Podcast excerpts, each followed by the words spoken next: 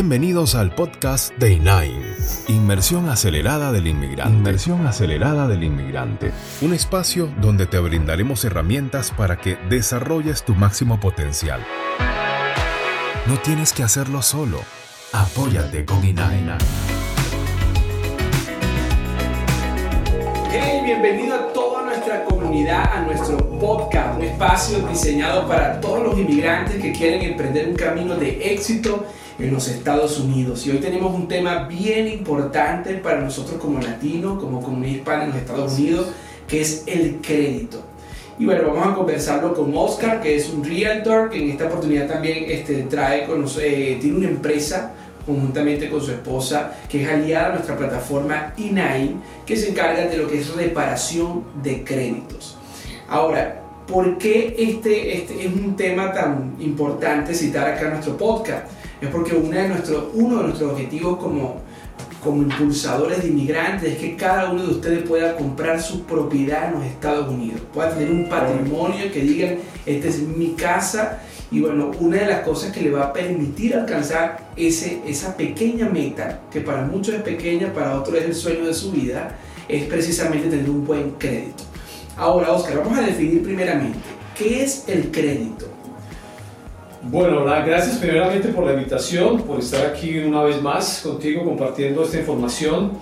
Y bueno, primero quería dar, eh, digamos, una, una, pequeña reseña del por qué estamos interesados nosotros en que la gente conozca el crédito. Nosotros estamos en el área del real estate, en los préstamos hipotecarios, todos los que trabajamos en, en esta área sabemos la importancia que es el crédito. De ahí de ahí el interés de poder nosotros educarnos también para poder educar a su vez a, nuestras, a nuestros clientes de cuál es la manera correcta de tener un crédito y la importancia que es a la hora de adquirir un préstamo hipotecario el tener un buen crédito. Referente a tu pregunta de qué, qué, qué es crédito, ¿no? Más o menos esa es la pregunta que... ¿Qué es el crédito para esas personas que, que tal vez están llegando a los Estados Unidos, que han escuchado mucha información sobre este tema? ¿Cómo podemos definir práctica, eh, de manera muy práctica ese concepto? Bueno, verdaderamente es, es bien, bien sencillo, o sea, no, no, tiene nada del otro mundo. El crédito es simplemente necesitamos, eh, un comprador necesita un banco o una entidad que le financie ese artículo, eh, ese servicio, en este, que en este caso digamos una propiedad, un carro que vaya a comprar. Entonces, un banco, que es una, una entidad financiera, le provee a este comprador cierto monto de dinero para comprar lo que él necesita, ¿ok? También las tarjetas de crédito también que son importantes. Ahora, de ahí viene la importancia porque entre más bajo el puntaje de crédito en, en, una persona, en un individuo hoy en día, más caro le va a salir a esa persona adquirir, comprar, así sea un, carro, así sea sacarse una tarjeta de crédito y ni hablar cuando, se, cuando hablamos de un préstamo hipotecario.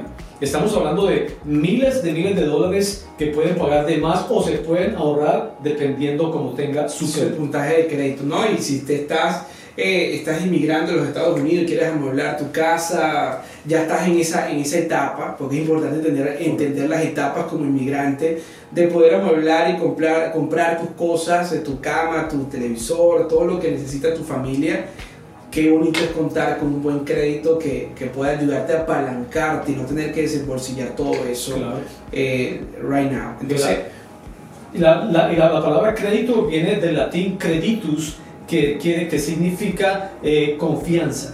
Entonces, para que nosotros generemos confianza a nuestro, a nuestro banco, a nuestro prestamista, debemos de tener la cara de nosotros, es el crédito. Así es que tenemos que darle confianza a nuestro banco, a las personas con las que vamos a trabajar para adquirir cualquier clase de crédito. Totalmente, tú me comentaste la, cuando estábamos preparando este podcast algo que me, que me, me volteó la cabeza y me pareció algo muy cierto. Y, es una persona con un mal crédito es una persona que probablemente no tiene ahorros. Correcto. Y así lo ve precisamente los bancos, así lo ven las entidades financieras en la cual usted está tocando la puerta diciendo, hey, necesito un préstamo para comprar un vehículo, para eh, comprar mi vivienda, para amueblar mi, mi, mi, casa, ya sea la necesidad que estés buscando en ese momento. Esa confianza, como dices tú, depende de la capacidad que tienes para manejar las deudas. Ahora, la importancia de un buen crédito al momento de comprar una propiedad, que es el tema que, que hoy no, nos une en este podcast. ¿Cuál es esa importancia? Porque la persona va a decir, pero ¿cuál es yo, yo he escuchado de casos de personas que tienen un crédito súper malo y han comprado su propiedad. Entonces, si se puede comprar una propiedad con un crédito regular o malo, ¿cuál es la ventaja o la importancia que tiene tener un buen crédito el momento de comprar una propiedad? Bueno, pues es una excelente pregunta. La, la, verdad que mucha gente no se preocupa y sobre todo la gente latina, no porque no quieran, no porque, no porque digamos lo hacen de mala, con una mala intención, sino porque no tienen la información correcta. Y muchas veces no manejan el crédito correctamente por falta de esa información. Y a la hora de ellos ir a buscar, digamos, un crédito para, para una propiedad, verdaderamente eso les afecta grandemente. Porque si una persona tiene un puntaje de crédito bajo, bajo podemos estar hablando de, digamos, 500, 520, 530, 550 puntos en, en, sus, en los buros de crédito que le reporte, eh, comparado con una persona que digamos que tenga 720, que es un, que es un crédito bastante, bastante bueno y saludable. Entonces, disculpa que te ataje allí. ¿Un crédito malo es considerado de qué puntaje específicamente para que todos puedan tenerlo allí súper claro? Pues mira, un puntaje que esté por debajo de los 600 ya es un crédito malo, es un crédito pobre ya. O sea, un crédito que ya está, hay algo mal allí, eh, necesita un arreglo. Lo que pasa es que eh, eh, el, puntaje de crédito es nuestra radiografía financieramente hablando, pero no solamente financieramente hablando, sino habla mucho de la persona en, en todas las áreas de tu vida. Si tú estás digamos, desorganizado financieramente, te lo aseguro que estás desorganizado en otras áreas más de tu vida que podríamos también entrar a hablar un poco más de, de, cada una de ellas. Pero definitivamente es eso, si una persona tiene mal el crédito, tiene mal muchas cosas en su vida. Va, a perder la paz, la tranquilidad. Totalmente, es, es, un reflejo de indisciplina. Correcto. Porque muchas veces el, el mal crédito es por olvidarse de los pagos de las tarjetas de crédito o por comprar de manera compulsiva sin medir cuál es tu presupuesto. Eso es falta de disciplina y organización y todo eso es lo que precisamente está buscando el banco que va a confiarte un capital o un dinero, en este caso para comprar una de, lo que para mí es la compra más importante de una familia, su propiedad, su hogar, donde va a, sus hijos, donde van a sus hijos a jugar, a, hacer ese calor de hogar que tanto, que tanto anhelamos como inmigrantes. Correcto, correcto. Ahora, ¿qué pasa? ¿Qué pasa con, con, con, nuestro, muchas veces el pensamiento, digamos, eh, no quiero enfocarme, o sea, eh, eh, o que sí con latinos, que es verdaderamente nuestra audiencia, que es las personas que queremos verdaderamente guiar, orientar y llevarlas de la mano. Y es que cuando llegamos a este país, desconocemos mucha información y lo primero que le dicen a uno es tienes que hacer crédito, pero no te dicen cómo hacerlo. Es como decirte tienes que irte para Nueva York, pero no sabes cómo llegar a Nueva York y resultas en, en, en, en otro lugar diferente al que tú querías llegar. Entonces, las personas llegan y quieren hacer crédito y empiezan con lo primero que es una tarjeta de crédito. Sacan una tarjeta de crédito. Empiezan a aplicar en bancos, muchas veces se los niegan porque obviamente no tienen crédito. Existe algo que se llaman tarjetas aseguradas, que es yo voy, digamos, a, a, X banco y digo, señor banco, yo quiero tener crédito en este país, pero no lo tengo todavía, voy a poner 500 dólares en su banco y usted me va a generar a mí una tarjeta de crédito, entre comillas, sobre esos 500 dólares. Una tarjeta asegurada. Una prepagada, lo dice también. Prácticamente preparada o asegurada. Entonces el crédito le dice, sí señor, con mucho gusto, aquí está su tarjeta de los 500 dólares que son suyos, pero vamos a generar una tarjeta y vamos a empezar a, reportar ese mantenimiento. Y la persona empieza juiciosa, emocionada, ya tengo una tarjeta de crédito. Eh, lo que se recomienda es que si una persona tiene, digamos, eh, esos 500 dólares en una tarjeta de crédito, no se pase del 30% de lo, que, de lo que consume. Aparte de que, Oscar, nosotros tenemos un eslogan y es que la desinformación es el peor enemigo del inmigrante. Y así como en el ámbito migratorio, por mucho tiempo hemos combatido este, este, este fenómeno de la desinformación, en la parte del crédito pasa lo mismo. Porque te dicen, no, es que tú tienes que consumir y pagar es que tienes que solicitar poca tarjeta de crédito, es que tienes que evitar esto o tienes que hacer lo otro. Y eso lo que genera es eco de información probablemente errónea que paraliza a la gente o que lleva a la gente a cometer errores financieros. Ahora, hablando de esta tarjeta eh, asegurada, ¿es o no es un buen indicio para que una persona pueda comenzar a crear un historial crediticio? Sí, claro, es un buen indicio, es es un buen inicio. Ahora, todo depende de cómo la manejen, porque al, punto que yo iba era que la persona empieza manejando bien esa tarjeta de crédito. El, cuando, cuando el banco te da una tarjeta de crédito, el banco no te va a decir cómo la debes de manejar. El banco no se sienta contigo y digo, mira, yo te recomiendo que ya que tienes esa tarjeta, solamente gastes el 30% para que, para que eso demuestre una buena una responsabilidad tuya, no te gastes todo el dinero, no, no te enseñan esa, esa parte. ¿Por qué? Porque los bancos de qué viven? De los intereses. Y entonces, entre, desafortunadamente, entre, entre peor sea tu crédito, es mejor para ellos, para los bancos, hablando financieramente, porque te van a, a cobrar un interés mucho más alto. Y te estoy hablando de intereses de las tarjetas de crédito, son demasiadamente locos. Estamos hablando de 18, 20, 22%, 25% en tarjetas de crédito. No, y te, te interrumpo allí para, para aclarar esto como tips para todos los que nos están escuchando a través de este podcast que también hago el paréntesis, pueden suscribirse a nuestro canal de YouTube Nine Apoyo al Inmigrante y a nuestro podcast eh, de Spotify. Allí en pantalla van a aparecer los datos para que usted pueda suscribirse y estar siempre al tanto de toda la información de valor que estamos trayendo para toda nuestra comunidad inmigrante. Una de las cosas que, que bueno, haciendo allí el paréntesis, yo comencé mi crédito en los Estados Unidos a través de una, de una tarjeta asegurada, precisamente. Y bueno, después de eso el banco eh, me, la, me devolvió el depósito que yo había hecho por mi tarjeta y ya me convirtió esa tarjeta asegurada en una tarjeta de crédito. Comencé a crear un historial de, de crédito, para la redundancia. Entonces, esto es un factor que técnicamente podemos tomar como un inicio, como tú comentabas. Ahora, ¿cuál es ese mal manejo que muchas veces los inmigrantes o, o, o, el, o el que tiene poco conocimiento financiero comienza a tomar en acción para, para que su crédito vaya en declive. Bueno, pasa lo que tú acabas de decir, ¿no? Pasa ya la tarjeta, es una tarjeta asegurada y ya el banco dice, eh, señor Abraham fue responsable, ahora ya tenga sus 500 dólares y nosotros le damos una tarjeta ahora de mil, ya mil dólares del banco.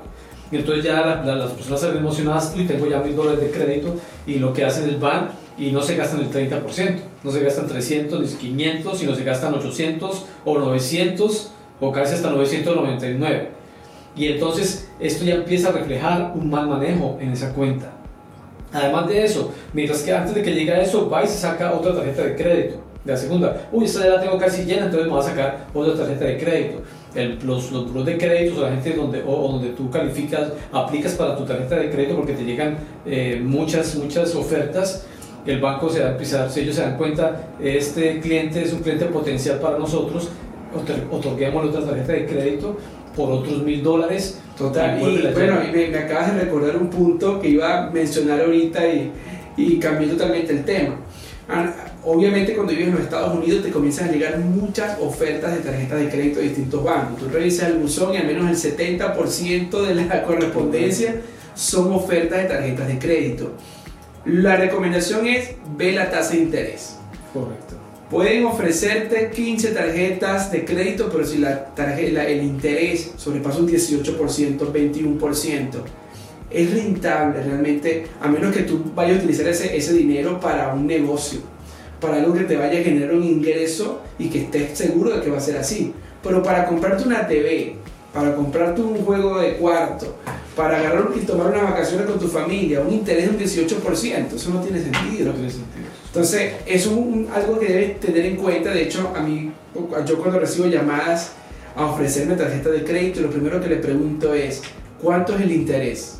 Y comienza el, representante del banco a, a Bueno, este, pero déjeme explicarle los beneficios de la tarjeta de crédito, no, ¿cuánto es el interés? Y te cambian el tema y se van por la tangente porque precisamente no les conviene a ellos decirte cuál es el interés. ¿Cuál es el crédito, este, digamos que no es tan bueno, pero tampoco es malo? El término medio. El término medio, eh, la verdad, yo pensaría, según lo, que hemos visto, digamos, en el comportamiento de, con las personas que hemos trabajado, eh, más o menos entre 620, de 620 en adelante, aunque eh, para, préstamos, para préstamos hipotecarios hemos visto ah, que, que hacen préstamos a personas hasta con 580. ¿Ok? Le pueden hacer un préstamo. Ahora, ¿le conviene a una persona hacer un préstamo con su crédito en 580? Realmente yo diría que no. Teniendo la opción de poderlo arreglar, que ese puntaje de crédito le sirva con una buena asesoría que su puntaje le, suba para que coja mejor interés, eso sería lo más, lo más recomendable. Hay, un proverbio bíblico que me gustaría citar, yo siempre lo, lo recuerdo y lo leo constantemente, que dice, el entusiasmo sin conocimiento no vale nada, la prisa produce errores. Proverbio 19.2. Así que bueno, se los dejo allí de tarea. Ahora, importante, ¿cuál, una de las cosas que decía Oscar hace un momento y nosotros analizando o revisando el material, vemos que sacando los números, como, pueden decir, como podría decirse, calculando, una persona que tiene un crédito malo podría tener una tasa de interés baja, ¿ok? asumiendo más o menos ese término. Ahora, en comparación a una persona que tiene una tasa de interés alta, estamos diciendo que tiene una tasa de interés más favorable. Si tú sacas una, una proyección de cada cinco años, esa, la, la, diferencia de dinero podría estarse aproximando unos 80 mil a 90 mil dólares o más, dependiendo de la tasa de interés. Por eso es lo que decías hace un momento. O sea, si tienes la posibilidad de arreglar tu crédito antes de con prisa ir a comprar una propiedad con un crédito de 580, entonces es mejor opción porque te vas a ahorrar dinero en el tiempo. Correcto. Ahorita quieres, no, sí, yo puedo pagar esa cantidad, estoy, sacas tus cálculos, pero en el tiempo, si tú analizas, estás perdiendo dinero mes a mes y tampoco es la idea. Correcto. Ahora, ¿cuáles son las estrategias, Oscar, que puede tener una persona para comenzar a estructurar o desarrollar un crédito bueno? Bueno, primero que todo, tiene que hacer un plan financiero. Tiene que saber exactamente cuántos son sus ingresos en su, en su, en su casa y cuánto está gastando cada mes, cuántos son sus egresos. Poder hacer un, un, análisis financiero de lo que tiene. Si tiene tarjetas de crédito, vuelvo lo repito, que no se gaste más del máximo, máximo el 30% por cada tarjeta que tenga para que eso demuestre una responsabilidad en este, este, en este, en este, individuo y así pueda ir generando un mejor puntaje de crédito mes a mes. Al crear un buen crédito no se hace de la noche a la mañana, lleva meses y años eh, crear un, un, buen crédito. Entonces, es bien, bien, bien importante eso. De, de, hecho, la regla, cuando, cuando hacen algún préstamo, siempre están buscando mínimo dos años, tanto, tanto laborales como dos años crediticios, el mínimo dos años que esté pagando una tarjeta de crédito o alguna otra clase de crédito que tenga su carro. Para, verificar precisamente si es verdaderamente confiable. Exactamente. Entonces es algo que se puede ir construyendo poco a poco y si lo hace con la guía correcta, puede llegar a tener un éxito, un, un éxito a la hora de aplicar para un crédito porque va, va, a tener un interés. Es correcto, ¿no? Y hablan del 30%, es, es, como que el máximo, ¿no? Pero si tú quieres ver resultados más óptimos, obviamente si tú hablas de un endeudamiento del 10%, 15%, vas a ir subiendo tu crédito. Entonces, y también en caso de que ya hayas cruzado la línea, hayas cometido el error de tener la, la, la tarjeta de crédito por encima del 30%, tal vez mientras escuchas este, este podcast, o ves el video en YouTube, dice ya va, espérate, ya yo voy por el 90% de mi tarjeta de crédito. Bueno, la idea es que tengas una estrategia clara de cómo comenzar a bajar esas deudas y sobre todo poder subir tu crédito y así, bueno, se expanda un camino para ti dentro de los Estados Unidos. Es por eso que nosotros queremos invitarlos eh, técnicamente dentro de la plataforma INAI. Estamos desarrollando un curso de mucho valor para toda nuestra comunidad que, que, está, que se propuso crecer financieramente en este país, eh, de cómo poder reparar su crédito e incluso de cómo poder mantener el crédito bueno, porque eso es como el, el, que quiere ganar el primer millón, ¿no? El, problema no está en ganarlo, sino mantener, ese millón. Entonces, alcanzaste el, el crédito bueno, la idea es que tengas claro cómo funciona el sistema crediticio para que puedas mantener tu crédito en esas condiciones o mejores. ¿Cierto, Oscar? Correcto, claro que sí. Y pueden hacer un seguimiento a ese crédito porque las estadísticas dicen que más del 80% de los reportes de crédito tienen información inexacta, información fraudulenta, eh, los nombres ficticios muchas veces, que eso afecta al consumidor independientemente de si él está haciendo su mayor esfuerzo de hacer los pagos eh, correctamente, de no endeudarse mucho, pero si tiene información que no está correcta en el reporte de crédito, eso también le va a afectar su puntaje. Entonces es importante poder hacer un monitoreo de esas cuentas, de sus propias cuentas, darse cuenta qué es de él, qué no es de él. Acuérdense que existe mucho el identity thief que llaman el robo de identidad Aquí en este país se ve mucho, entonces es bien importante que usted conozca, que se eduque, que aprenda de cómo, cómo funciona verdaderamente el crédito aquí en Estados Unidos y se va a dar cuenta usted el valor que usted le va a sacar a esta información. Probablemente te, te esté bajando el crédito y sea porque están sumándote una cuenta que realmente no te corresponde, no te pertenece. Entonces es importante que puedas monitorizar o monitorear, perdón, correctamente tu crédito, ver lo que está allí en tu balance y puedas hacerle un seguimiento correcto. Así que te invitamos a que nos escribas en nuestras cuentas de redes sociales que vamos a ver aquí en pantalla. Tenemos un equipo de profesionales dentro de la plataforma que te va a poder guiar en que ese crédito pueda despejar, así despegar fuertemente este año 2022 y pueda alcanzar tus objetivos. Así que bueno, ¿qué le puede decir Oscar para cerrar este, este segmento? Bueno, que no tomen, no tomen esta, esta información a la ligera, verdaderamente deben de entender la importancia que es el crédito en este país. Aquí el crédito es, te lo van a revisar, incluso si vas a buscar trabajo, te van a, te, van a revisar el crédito como lo es. Obviamente si vas a aplicar para, para, para, para algún préstamo, te van a, a, ver cómo, cómo, cómo está tu crédito.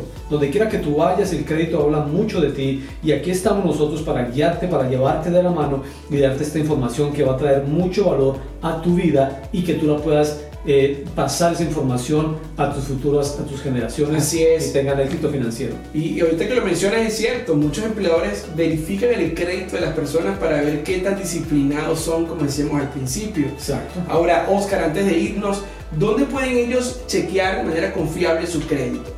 Bueno, hay, por, ley, por ley, usted tiene derecho a una vez al año poder pedir un, reporte de tu crédito a, las, a los buros de crédito, como lo llaman aquí, a Equifax, a TransUnion, eh, pueden ustedes pedir, pedir ese, ese reporte completamente gratis. Ahora, existen otras plataformas, hay una que se llama Identity IQ, donde pueden pedir también su reporte de crédito, o My Free, eh, My Free Credit Report, también ahí pueden pedir su reporte de crédito, también lo pueden, también lo pueden pedir ahí. Y si necesitan más información, se pueden comunicar con nosotros y yo les, podemos enviar los links donde ustedes pueden solicitar estos, estos reportes de crédito. Y este espacio con mucho cariño, recuerden, comunidad inmigrante, que la desinformación es su peor enemigo. Así es. Bye. Gracias. Estén bien. Apóyate con INAINA.